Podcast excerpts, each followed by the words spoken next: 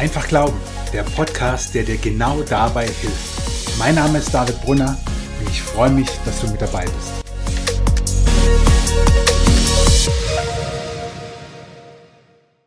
Seit dem 7. Oktober ist nichts mehr wie es war, nicht in Israel und nicht im Rest der Welt.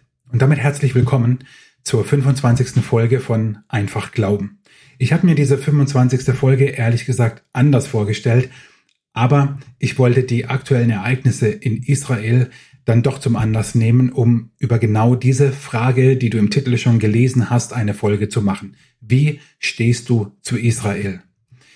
Sicherlich hast du es mitbekommen, was am Wochenende geschehen ist, wenn du den Podcast später hörst. Wir reden vom 7. Oktober 2023, als vor allem im Süden Israels die militante islamische Gruppierung Hamas eingedrungen ist und ja, ich weiß gar nicht, wie man richtige Worte findet, mit bestialischen Terrorangriffen Zivilisten, hunderte Zivilisten, hunderte israelische Zivilisten massakriert und ja regelrecht hingerichtet hat. Es ist ein Ereignis, das die Weltöffentlichkeit erschüttert. Gleichzeitig gibt es Teile, die auch in Deutschland, die diese Aktion feiern. Und gleichzeitig muss man sich immer wieder die Frage stellen, warum ein Land von der Größe Hessens so das Zünglein an der Waage zu sein scheint in der Weltpolitik. Als Christ bin ich der Überzeugung, dass es nicht egal ist, wie wir zu Israel stehen. Und das will ich mit dir in dieser Podcast-Folge erörtern oder dem auf den Grund gehen. Was meine ich damit? Denn es gibt ja unterschiedliche Möglichkeiten, wie man jetzt zu Israel steht oder wie man generell zu Israel steht. Den einen ist es relativ egal. Andere wiederum sehen in Israel ein ganz besonderes Land, natürlich auch biblisch gesehen, christlich gesehen. Wiederum andere, denen ist es nicht egal. Sie sehen aber jetzt auch nicht aus biblischen Gründen etwas Besonderes dort, sondern eher einen schwelenden Konflikt, ja seit zumindest in der jüngsten Vergangenheit seit Jahrzehnten, wo man sich fragt, fragt kehrt da eigentlich nie Frieden ein? Und ich will mit dir heute einen Blick wagen. Ich sage wirklich wagen, denn ich glaube, dass meine Meinung auch streitbar ist und das ist in Ordnung, aber du hörst meinen Podcast ja nicht umsonst und deswegen will ich dir heute mitgeben, was meine Gedanken dazu sind, wie wir auch als Christen den ganzen Konflikt zu beurteilen haben. Denn ich möchte nicht nur diese Terroranschläge jetzt des Wochenendes beleuchten, sondern ich möchte sie zum Anlass nehmen, um grundsätzlich die Frage zu stellen, wie stehst du zu Israel und wie stehst du als Christ zu Israel? Und in dieser Podcast-Folge werden einige Bibelstellen eine, eine Rolle spielen. Und eine sehr, sehr wichtige Bibelstelle, die gebe ich dir gleich zu Beginn mit, die steht im fünften Buch Mose im siebten Kapitel. In Vers 7 bis 8 steht, der Herr hat euch nicht erwählt und hält an euch fest, weil ihr größer oder bedeutender wärt als die anderen Völker, ihr seid sogar das unbedeutendste aller Völker, sondern weil er euch liebt. Und das ist die Grundvoraussetzung, die Grundlage, warum Israel von Gott erwählt ist. Weil Gott dieses Volk liebt. Es hat nichts vorzuweisen, es hat nichts geleistet, es ist nicht besonders stark. Ja, im Gegenteil, es steht hier sogar, ihr seid sogar das unbedeutendste aller Völker. Und Gott erwählt Israel. Es ist also Gottes freie, seine souveräne Entscheidung, Israel zu erwählen. Wir können uns das hundertmal fragen, warum tut er das? Die einzige Antwort, die er gibt in dieser Bibelstelle, weil er dieses Volk liebt. Und gleich zu Beginn mache ich so eine Einschränkung, auf die ich später nochmal genauer eingehe. Ist das Volk Israel, von dem wir in der Bibel lesen, das jüdische Volk, das Volk Gottes sind so die Bezeichnungen der Bibel, ist das identisch mit dem Staat Israel der heutigen Zeit? Oder gibt es da Differenzen? Kann man das eins zu eins gleichsetzen? Der Frage werde ich auch nachgehen, aber ich will noch einen Moment dort verweilen, was in der Bibel über Israel steht, über das Volk Israel.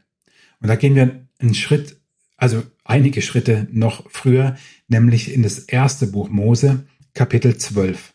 Dort wird berichtet, wie Abraham, der große Vater des jüdischen Glaubens, des jüdischen Volkes, wie Abraham von Gott gerufen wird, dass er seine Heimat verlassen soll und dass er ein Land bekommen wird, aber nicht nur er, sondern die ganze Nachkommenschaft Israel, das Gott ihm zeigen wird. 1. Mose 12, die ersten drei Verse, die lese ich mal. Gott sagt zu Abraham, verlass deine Heimat, deine Verwandten und die Familie deines Vaters und geh in das Land, das ich dir zeigen werde. Von dir wird ein großes Volk abstammen. Ich will dich segnen und du sollst in der ganzen Welt bekannt sein. Ich will dich zum Segen für andere machen. Wer dich segnet, den werde ich auch segnen. Wer dich verflucht, den werde ich auch verfluchen. Alle Völker der Erde werden durch dich gesegnet werden. 1. Mose 12, 1 bis 3. Und in 1. Mose 17, Vers 8 steht, ja, ich will dir und deinen Nachkommen das ganze Land Kanaan, in dem du jetzt als Fremder lebst, für immer geben und ich will ihr Gott sein. Später dann beim Propheten Hosea steht in Kapitel 2, Verse 21 bis 22 eine, eine, wie ich finde, echt krasse Beschreibung, weil Gott seine Beziehung zu Israel, zu dem Volk Israel mit einer Ehe vergleicht. Hosea 2, 21 und 22 steht, ich will dich für immer zu meiner Frau machen. Ich will dich rechtskräftig zu meiner Ehefrau machen und will dir meine unwandelbare Liebe und mein Erbarmen beweisen. Ich werde dir für immer treu sein und du wirst lernen, mich vollkommen als deinen Herrn anzuerkennen. Ich finde das mega. Also überleg mal, Gott sagt zu diesem Volk, das er erwählt hat, das ja das unbedeutendste Volk ist, wie es im fünften Buch Mose steht, ich werde dir treu sein. Ich werde immer für dich da sein. Meine Liebe, mein Erbarmen für dich. Das ist doch wahnsinnig genial. Und wenn wir uns das jetzt vor Augen führen, dass Gott Israel erwählt, dann lass mich dir das so vor Augen malen. Du, du kannst ja nur zuhören, sonst würde ich es dir zeigen, dass wir wie zwei Kreise haben. Der eine Kreis steht für den Himmel, also für, für alle göttlichen Sphären und der andere Kreis steht für die Erde. Und jetzt schieben wir diese beiden Kreise übereinander. Dann entsteht eine Schnittmenge zwischen Himmel und Erde. Und in dieser Schnittmenge ist Israel. Das ist der biblische Gedanke. In dieser Schnittmenge von Himmel und Erde ist Israel. Also lange bevor Jesus auf die Erde kam als Sohn Gottes und in ihm Gott verwirklicht hier auf der Erde war, lange bevor das geschah, hat Gott sich schon längst auch auf der Erde gezeigt, nämlich im Volk Israel. Denn weil er Gott dieses Volk erwählte, kam sozusagen Himmel und Erde dadurch in Berührung. Und damit sind diese beiden Kreise, Himmel und Erde, übereinander, bilden eine Schnittmenge. Und durch die Erwählung Israels verbinden sich sozusagen Himmel und Erde diese Schnittmenge Himmel und Erde, das musst du immer im Hinterkopf behalten und das ist auch für mich so das Grundelement oder die, die Basis, auf der mein Verhältnis zu Israel steht oder von dem ich denke, so sollte das Verhältnis von Christen zu Israel sein, dass es immer auf diesem Hintergrund steht. Himmel und Erde, diese Kreise, die sich übereinander legen, eine Schnittmenge bilden und das ist Israel, weil Gott sagt, ich verbinde mich mit diesem Volk, mit diesem irdischen Volk, weil ich es liebe wie kein anderes Volk. Also um das nochmal deutlich zu machen, Israel ist nicht einfach nur ein Volk, von dem Gott sagt, jo, ihr seid auch nett, sondern Israel, das Volk Israel, ist das Volk, das Gott sich erwählt aus seiner ewigen Gnade, aus seinem Erbarmen, aus seiner Liebe, die wir nicht, die wir als Menschen nicht begründen können. Das, das tut Gott einfach. Und nun finde ich das Interessante dass nicht nur Gott Israel segnet, sondern dass durch diese besondere Beziehung die ganze Menschheit gesegnet wird. Nochmal zur Erinnerung, 1. Mose 12, als Gott zu Abraham sagt, ich will dich segnen und durch dich sollen alle gesegnet werden. Wer dich segnet, soll gesegnet werden, wer dich verflucht, soll verflucht werden. Darauf gehe ich gleich auch noch ein, aber ich will erstmal bei dem Segen bleiben. Gott segnet die Menschheit durch sein Volk Israel. Gott segnet die Menschheit durch sein Volk Israel. Segen heißt ja, dass Gottes Kraft wirkt. Segen ist nicht nur ein frommer Wunsch, sondern Segen bedeutet, Gott gibt dir jetzt, was du brauchst. Gott gibt dir Kraft, Gott versorgt dich, Gott segnet dich. Und ich bin der festen Überzeugung, dass Gott durch seine besondere Beziehung zu Israel, zum Volk Israel, die Menschheit segnet. Ich mache dir das an drei Beispielen deutlich. Das erste Beispiel ist das sogenannte Alte Testament. Ich finde es genial, wie Tobi Teichen, Pastor vom ICF München, immer wieder vom ersten Teil der Bibel und vom zweiten Teil der Bibel redet und nicht vom Alten Testament und Neuen Testament. Denn alt und neu, das hat ja so eine Konnotation, dass du sagst, okay, was alt ist, braucht man nicht mehr, neu ist besser. Aber erster Teil und zweiter Teil ist da wesentlich neutraler und darum geht's. Also es geht um diesen ersten Teil der Bibel, um das sogenannte Alte Testament oder eben die hebräische Bibel. Was steht da nicht alles drin? Von der Schöpfung begonnen, über die Fürsorge Gottes für die Menschen, nicht nur für sein Volk, sondern für alle Menschen. In den Psalmen, in diesen Gebeten und Liedern des Alten Testamentes, also nimm nur mal Psalm 8. Was ist der Mensch, dass du seiner gedenkst? Du hast ihn nur wenig niedriger als Gott gemacht. Mit Ehre und Herrlichkeit hast du ihn gekrönt, den Menschen.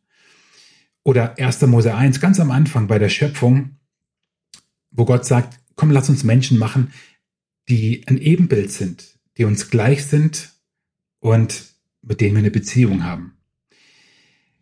Im ganzen Alten Testament stehen so viele wunderbare Aussagen. Barmherzig und gnädig ist der Herr, geduldig und von großer Güte. Psalm 103, Vers 8. Oh, ich könnte noch ganz, ganz viel anderes aufzählen. Aber Gott segnet alleine dadurch die Menschheit, weil wir in diesem ersten Teil der Bibel, der jüdischen Bibel, dem Alten Testament sehen, wer und wie Gott ist. Der zweite Gedanke ist, warum Gott durch Israel die Menschheit segnet. Das sind die zehn Gebote. Nachlesen kannst du sie in 2. Mose 20. Die zehn Gebote werden oft als Verbote gesehen. Natürlich, da heißt es ja auch, du sollst nicht lügen, du sollst nicht stehlen, du sollst nicht Ehe brechen. Das kann man als Verbote sehen und sprachlich mag das auch so sein. Nur jetzt lass uns mal den Spieß umdrehen. Überleg dir eine Gesellschaft, die sich an diese zehn Gebote hält. Was wäre das für ein Leben? Wenn wir sie nicht als Verbote betrachten, sondern als eine Anleitung, Hilfestellung, Ratgeber für ein gutes Leben, aber nicht nur Ratgeber, wo du sagst, jo, ob ich jetzt die zehn Gebote nehme oder ob ich irgendwie was anderes nehme, spielt keine Rolle, sondern als verbindliche Richtschnur. Unser Leben in unserer Gesellschaft, in unserem Land, auf dieser Welt würde besser aussehen, wenn sich alle an die zehn Gebote halten. Nimm nur mal als Beispiel, du sollst nicht lügen. Überleg mal, kein Mensch mehr würde lügen. Kein Mensch mehr. Du sollst nicht stehlen. Niemand mehr würde etwas an sich reißen und nehmen, was ihm nicht gehört. Du sollst nicht begehren, heißt es ja dann am Ende, deines nächsten Haus, Weib, Rind, Markt, Sklave und alles Mögliche. Also ein bisschen eingedeutscht in unsere Zeit. Du sollst einfach nicht neidisch sein, du sollst nicht eifersüchtig sein, du sollst nicht ständig das haben wollen, was andere haben. Nein, du sollst einfach zufrieden sein mit dem, was du hast. Wenn wir uns alle daran halten würden, wie, wie würde das Leben aussehen? Alleine durch die zehn Gebote segnet Gott die Menschheit, wenn sie sich daran halten würde, durch Israel. Und der letzte Gedanke, warum Gott die Menschheit durch Israel segnet, ist der Tempel. Das mag dich vielleicht ein bisschen überraschen. Aber der Tempel, der sogenannte alttestamentliche Tempel, der unter König Salomo gebaut wurde, und das wird gleich noch wichtig werden, also gut zuhören, der Tempel war der Wohnort Gottes, sehr vereinfacht ausgedrückt. Im Tempel gab es das sogenannte Allerheiligste. Hinter einem Vorhang verbarg sich die Gegenwart Gottes. Und dort durfte auch nur einmal im Jahr der Hohepriester hinein am Versöhnungstag.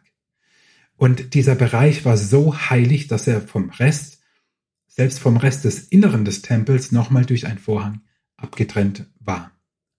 Aber der Glaube war, da ist Gott. Da ist Gottes Gegenwart mitten auf dieser Erde. Kein Gott, der sich zurückzieht auf den Olymp, kein Gott, der sich zurückzieht in ein Nirvana, Kein Gott, der sich zurückzieht und nichts mit den Menschen zu tun haben will. Nein, ein Gott, der bei den Menschen wohnt. Ja, wenn auch im Tempel, im Allerheiligsten hinter einem Vorhang. Aber die Gegenwart Gottes ist da. Und dadurch segnet Gott durch Israel die gesamte Menschheit, weil Gottes Gegenwart auf dieser Erde ist.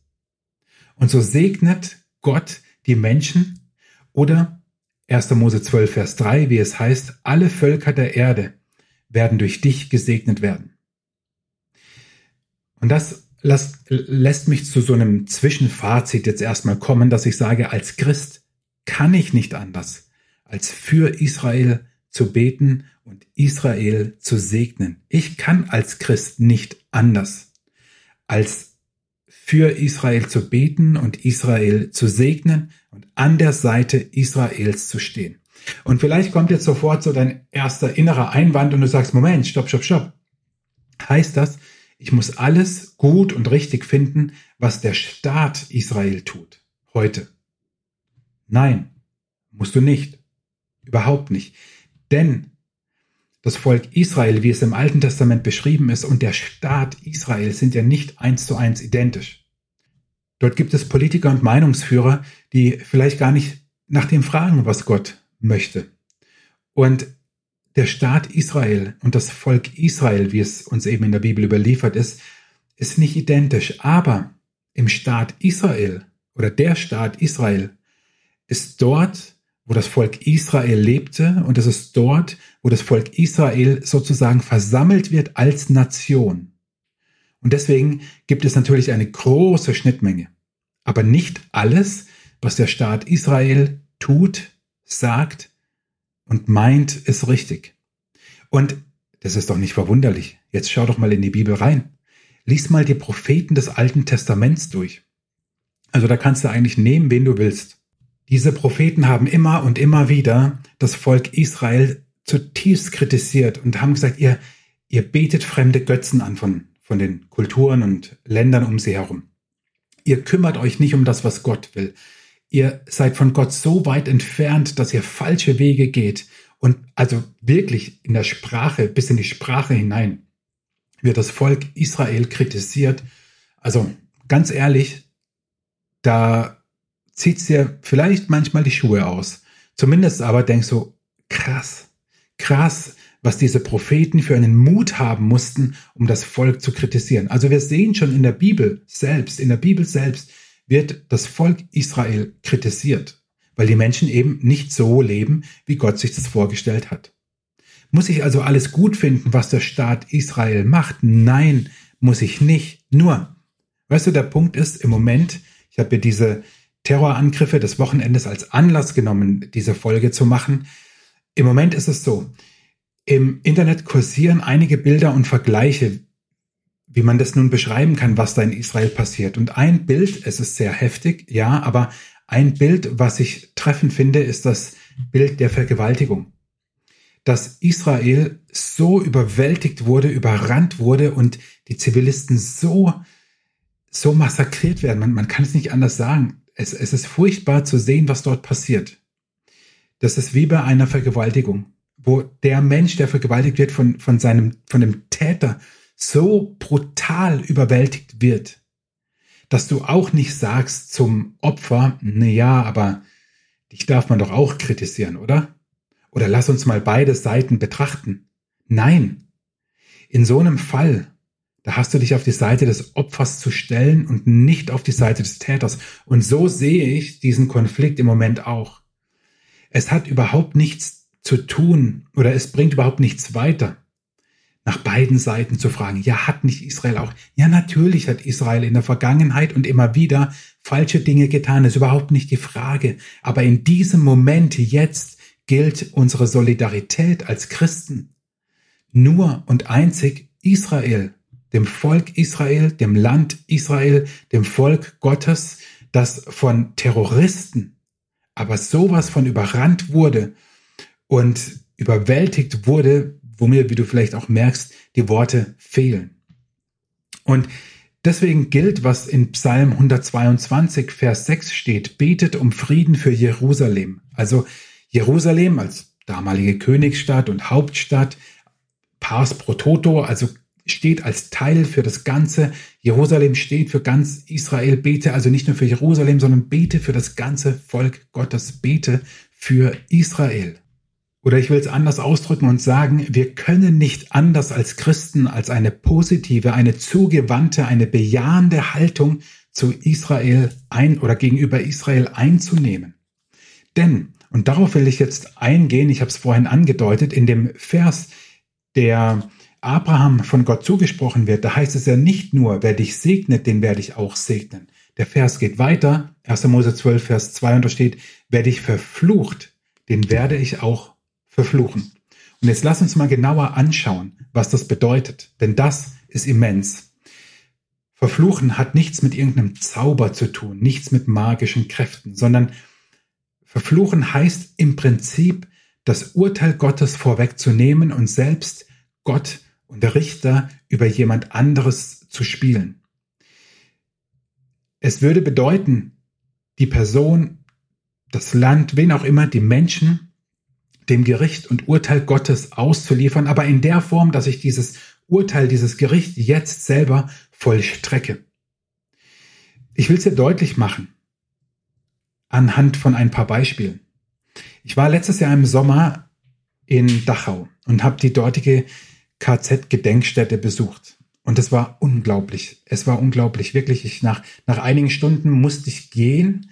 Ich habe auch viel gesehen schon und, und, und gelesen dort vor Ort auf den Schautafeln. Es ist richtig, richtig gut gemacht, aber es hat mich so erdrückt und so erschüttert. Ich habe das regelrecht körperlich auch gespürt und wahrgenommen, welches Leid, welches Unheil da über das Volk Gottes im Zweiten Weltkrieg kam. Es war un unglaublich und es war erschütternd zugleich.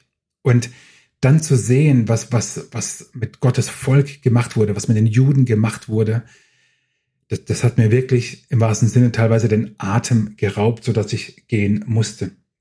Aber was dort geschehen ist, ist, dass im Zweiten Weltkrieg oder im Dritten Reich eben die Nazis sozusagen Richter und und ja Richter gespielt haben und Urteile gefällt haben, verurteilt haben und gesagt haben, wer ist wert zu leben und wer muss getötet werden. Es ist unglaublich, diese Ideologie, so bestialisch.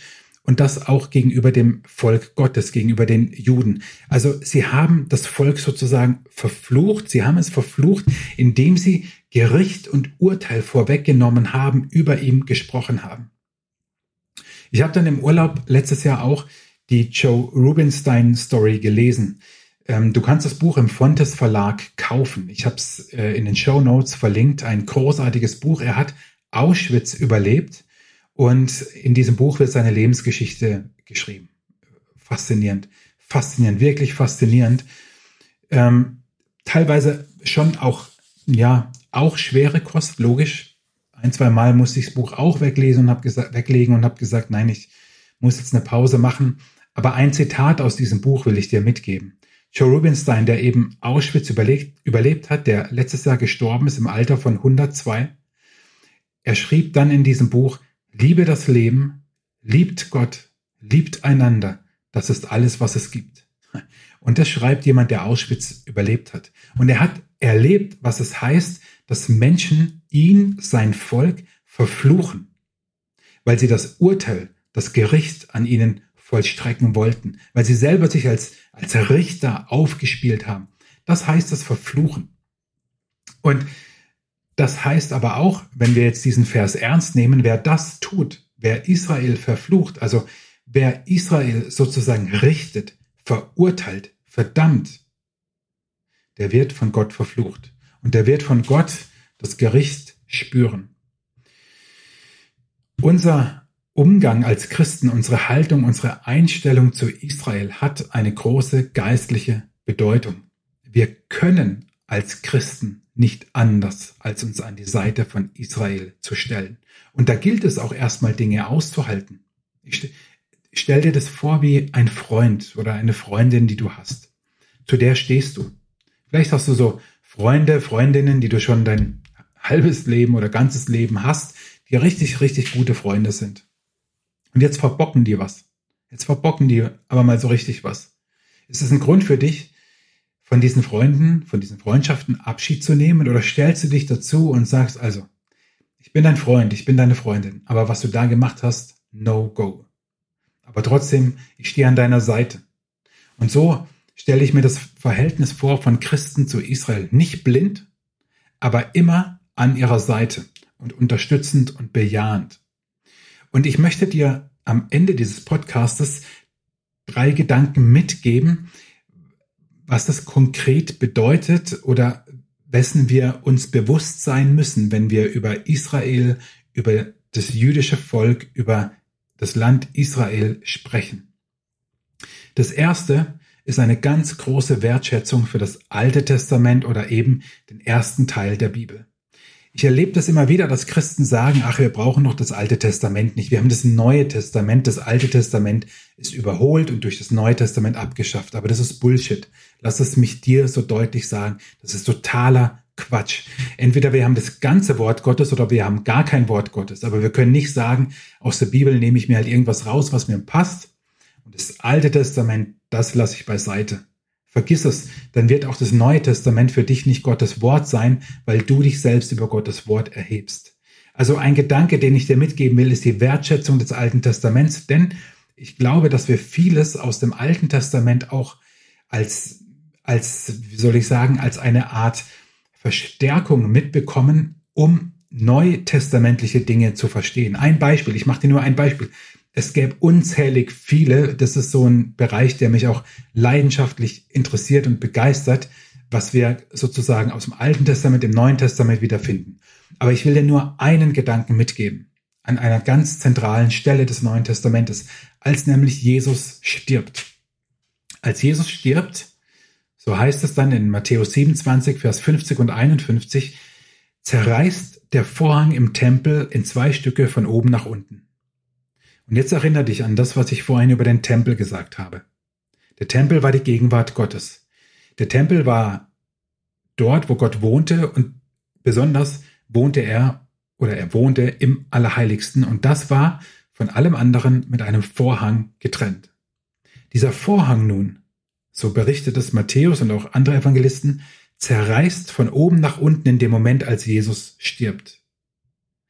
Das bedeutet nichts anderes, als dass der Zugang zu Gott, zu Gottes Gegenwart, zu Gottes Wirken, zu Gottes Heil frei ist durch Jesus allein. Wer Gott begegnen will, wer Gott finden will, der wird es nur in Fülle über Jesus tun, weil Jesus am Kreuz gestorben ist für dich und für mich. Deswegen können wir mit Gott eine Beziehung haben. Mit Gott, dem Vater, dem Sohn und dem Heiligen Geist. Und dieser Vorhang im Tempel, der trennte eben die Menschen vom Allerheiligsten von Gottes Gegenwart und das ist jetzt durch das Kreuz nicht mehr gegeben. Und ein kleines Detail, dieser Vorhang zerriss von oben nach unten. Von unten nach oben hätte ja ein Mensch ihn zerreißen können, aber von oben nach unten war das unmöglich. Also eine große Wertschätzung für das Alte Testament möchte ich dir mitgeben, beziehungsweise dich dazu ermutigen und dich bitten, das zu leben. Das zweite ist einfach nur ein Zitat aus dem Johannesevangelium Kapitel 4, als Jesus mit einer Frau am Brunnen spricht und sie reden über den Messias, sie, sie merkt erst gar nicht, dass es Jesus ist, der Sohn Gottes, mit dem sie da redet und das ist ein total faszinierendes Gespräch und einmal sagt oder fällt dann diese Aussage, das Heil kommt von den Juden. Johannes 4, Vers 22. Das Heil kommt von den Juden. Und das ist mir ganz, ganz wichtig. Nicht nur Jesus war Jude, sondern das, was hier gesagt wird, führt Paulus dann später im Römerbrief aus. Ich lese mal Römer 11, Vers 17 und 18. Doch einige dieser Zweige, damit sind die Juden gemeint, wurden herausgebrochen und du, der Zweig eines wilden Ölbaums, wurdest eingepfropft. Nun erhältst du ebenfalls Kraft aus der Wurzel des Ölbaums und nährst dich von seinem Saft. Doch sei nicht so stolz darauf, dass du anstelle der herausgebrochenen Zweige eingepfropft wurdest. Vergiss nicht, dass du nur ein Zweig bist und nicht die Wurzel. Denn nicht du trägst die Wurzel, sondern die Wurzel trägt dich. Paulus beschreibt hier das Verhältnis von Christen und dem Volk Israel. Und er sagt, es ist wie ein Zweig, Einige Zweige sind abgefallen, Menschen, die vom Glauben abfallen, die von Gott nichts wissen wollen. Aber die Christen, sie sind im Vergleich zum Volk Gottes in diesen Zweig hineingepfropft. Ich kenne dieses Wort sonst aus keinem Zusammenhang, aber wie, wie so hineingesteckt. Wir sind nicht die Wurzel, wir sind Teil davon. Es ist wie die Beschreibung eines ja, Familienverhältnisses, wie so ein Stammbaum, der den gleichen Ursprung hat und sich dann verzweigt, im wahrsten Sinne des Wortes. Und der dritte Gedanke ist, Gott hält seine Versprechen und seine Verheißungen auch und gerade im Blick auf das Volk Gottes, auf Israel, auf die Juden. Ich habe dir vorhin schon aus 5. Mose 7 zwei Verse gelesen, 7 und 8. Ich lese jetzt mal noch 6, Vers 6 bis 9 in einem größeren Kontext. Ihr seid ein heiliges Volk für den Herrn, euren Gott. Von allen Völkern der Erde gehört ihr als Volk dem Herrn, eurem Gott. Der Herr hat euch nicht erwählt und hält an euch fest, weil ihr größer oder bedeutender wärt als die anderen Völker, ihr seid sogar das unbedeutendste aller Völker, sondern weil er euch liebt. Er ist der treue Gott, der über tausend Generationen hinweg zu seinem Bund mit denen steht, die ihn lieben und seinen Geboten nachkommen. Das sagt die Bibel über, das, über die Beziehung zwischen Israel und Gott. Also eine Liebesbeziehung, eine Beziehung der Erwählung und die gilt über tausend Generationen, also unendlich sozusagen. Und jetzt, ich habe gerade eben schon aus dem Römerbrief, aus dem elften Kapitel was gelesen, lese ich die ersten zwei Verse aus diesem Kapitel. Da schreibt Paulus, ich frage nun, hat Gott sein Volk, die Juden, etwa verstoßen? Natürlich nicht. Vergesst nicht, dass ich selbst ein Jude bin, ein Nachkomme Abrahams vom Stamm Benjamin. Nein, Gott hat sein Volk nicht verstoßen, das er von Anfang an erwählt hat. Paulus macht hier also deutlich, dass was im Alten Testament beschrieben steht, wie Gott sein Volk erwählt und verheißen hat, dass er über tausende Generationen hinweg zu seinem Bund steht, das ist erfüllt bis heute. Und das sind so drei Gedanken, die ich dir mitgeben will. Die Wertschätzung des Alten Testamentes, die Tatsache, dass das Heil von den Juden kommt, Jesus selbst war Jude, und dass Gott seine Verheißungen hält und seine Versprechen auch im Blick auf seinen Bund mit dem Volk Israel. Und das alles kann uns als Christen zu keinem anderen Ergebnis führen, als dass wir sagen, ja, wir stehen unbedingt an der Seite Israels. Und wenn ich nochmal dieses Bild mit dem, äh, mit den Zweigen nehmen, nehmen darf und sage, das ist wie eine Familie, wo man zusammengehört. Wenn da ein Familienmitglied so heftig attackiert wird und so heftig überrannt wird, überwältigt wird, dann habe ich an seiner Seite zu stehen und für dieses Familienmitglied zu beten, es zu segnen. Und das ist das Verhältnis, das wir als Christen zu Israel haben müssen. Und es gibt kein anderes. Es gibt keine andere Möglichkeit, als dass wir zum Volk Israel diese Beziehung haben, dass wir Israel segnen, dass wir für Israel beten, dass wir an seiner Seite stehen, dass wir da sind und dass wir anerkennen, dass Gott die Treue zu seinem Volk Israel bis heute hält. Und wir als Christen haben keine andere Möglichkeit, als positiv, bejahend, bestärkend an der Seite Israels zu stehen. Und ich bin erschrocken und manchmal auch, ja, nicht nur manchmal, ich bin sprachlos und ohnmächtig, wenn ich sehe, welcher Antisemitismus in Deutschland wieder Einzug gehalten hat in den letzten Jahren und wie auch seitens der Kirche und seitens der Christen dieses unbedingte an der Seite Israels stehen nicht mehr überall, wie soll man sagen, State of the Art ist. Und wo viel hinterfragt wird und wo viel auch jetzt, auch jetzt in diesem ganzen Terror, was ich da lese, muss ich ehrlich sagen, bringt mich manchmal innerlich auf die Palme, wo ich denke, das gibt's nicht, das geht nicht. Ich kann als Christ nicht relativieren, sondern als Christ kann ich nur an der Seite von Gottes Volk stehen. Und das tun wir eben, indem wir Israel segnen, für Israel beten, indem wir das Alte Testament wertschätzen, wahrnehmen, dass das Heil von den Juden kommt, also Jesus selbst Jude war und dass wir anerkennen, dass Gott sein, seine Versprechen hält. Das sind meine Gedanken. Es gäbe sicher noch so viel zu sagen, aber mir war es ein Anliegen, auf diese aktuellen Ereignisse zu reagieren und nicht nur diese, diese bestialischen Angriffe jetzt zu verurteilen oder so, sondern mir war es wichtig, es in einen Gesamtkontext zu stellen und diese Frage zu stellen, was ist dein Verhältnis zu Israel? Ich hoffe, dass dir der Podcast geholfen hat. Einfach glauben heißt er ja, weil wir in einer Welt leben, die immer komplexer und komplizierter wird. Und da möchte ich dir Gedanken mitgeben, die dir helfen, deinen Glauben an Jesus zu leben. Und wenn es dich inspiriert hat, ich freue mich über eine positive Bewertung. Ich freue mich, wenn du den Podcast weiterempfiehlst, wenn du ihn in dein WhatsApp oder Insta-Status stellst und äh, deine Freunde aufmerksam machst auf diesen Podcast, wenn du die Folge einfach weiterleitest. Das würde mich riesig freuen. Auch eine Bewertung würde mich freuen. Das hilft, diesen Content oben zu halten, dass ihn auch andere sehen. Danke, dass du heute mit dabei warst und ich freue mich, wenn du auch das nächste Mal wieder mit dabei bist. Bis dahin wünsche ich dir alles Gute und Gottes Segen. Ich hoffe, diese Folge hat dich ermutigt und inspiriert, einfach zu glauben. Schreib mir gerne dein Feedback und deine Fragen an info at david-brunner.de oder auf Instagram. Ich freue mich, von dir zu lesen.